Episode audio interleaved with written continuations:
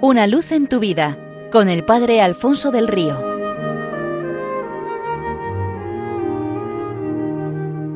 Un cordial saludo para todos los oyentes de Radio María desde el Seminario Diocesano de Getafe.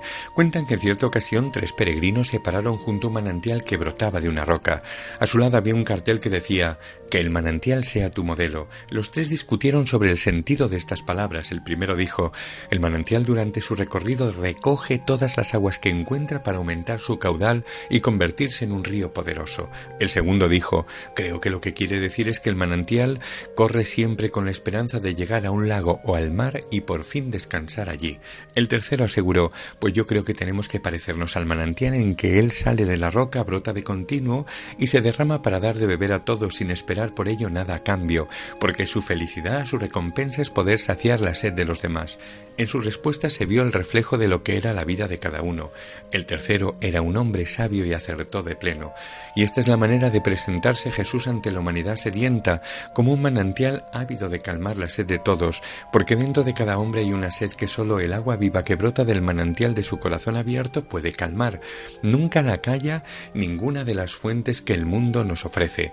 En este sentido, cuentan que el gran Alejandro Magno, muerto en el año 323 a.C., después de haber conquistado todo el mundo conocido, no era para nada feliz y lloraba amargamente porque tras haber llegado hasta el confín del mundo ya no había más reinos que conquistar. Se hacía llamar hijo de Zeus por su inmenso poder y sus incalculables riquezas, pero viéndose próximo a morir, pidió que en su entierro su cadáver fuera portado por los mejores médicos del imperio, para mostrar que aunque había gastado una fortuna en ellos, no había conseguido burlar a la muerte, que los tesoros obtenidos en sus conquistas se repartieran entre la gente, para mostrar que los bienes materiales no llenaban su corazón y finalmente que sus manos vacías balanceándose al viento mostraran a todos que llegamos sin nada al mundo y así nos vamos de él.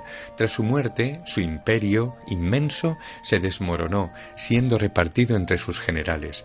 Y si nos venimos mucho más cerca de nosotros en la historia, a la muerte del famoso rey del petróleo, el multimillonario Rockefeller, un periodista preguntaba a uno de sus herederos ¿Cuánto ha dejado?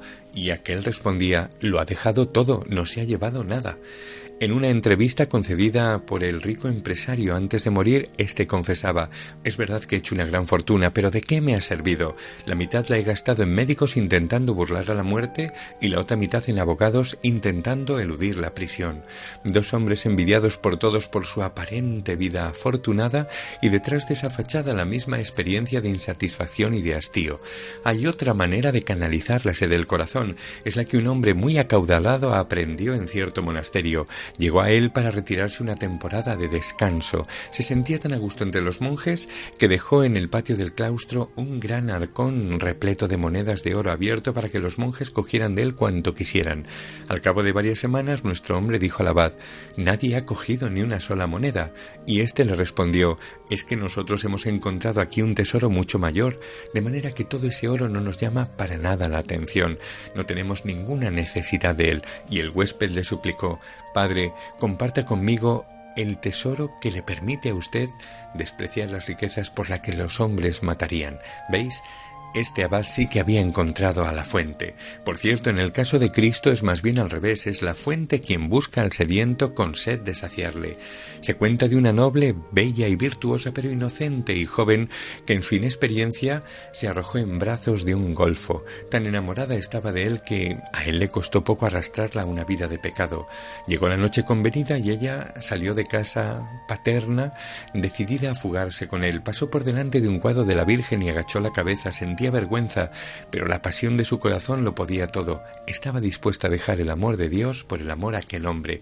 Bajó las escaleras sin hacer ruido y cuando ya estaba abriendo cuidadosamente la puerta, oyó una voz dulcísima que le decía ¿A dónde vas? Ella quedó petrificada. En la puerta estaba el mismísimo Jesucristo que le preguntó de nuevo ¿A dónde vas? Y sin que ella pudiera añadir palabra, el Señor le dijo ¿Es ese joven más hermoso que yo? ¿Te puede él enseñar unas llagas como estas? ¿Puede mostrarte que te ama más que yo? Y el Señor desapareció.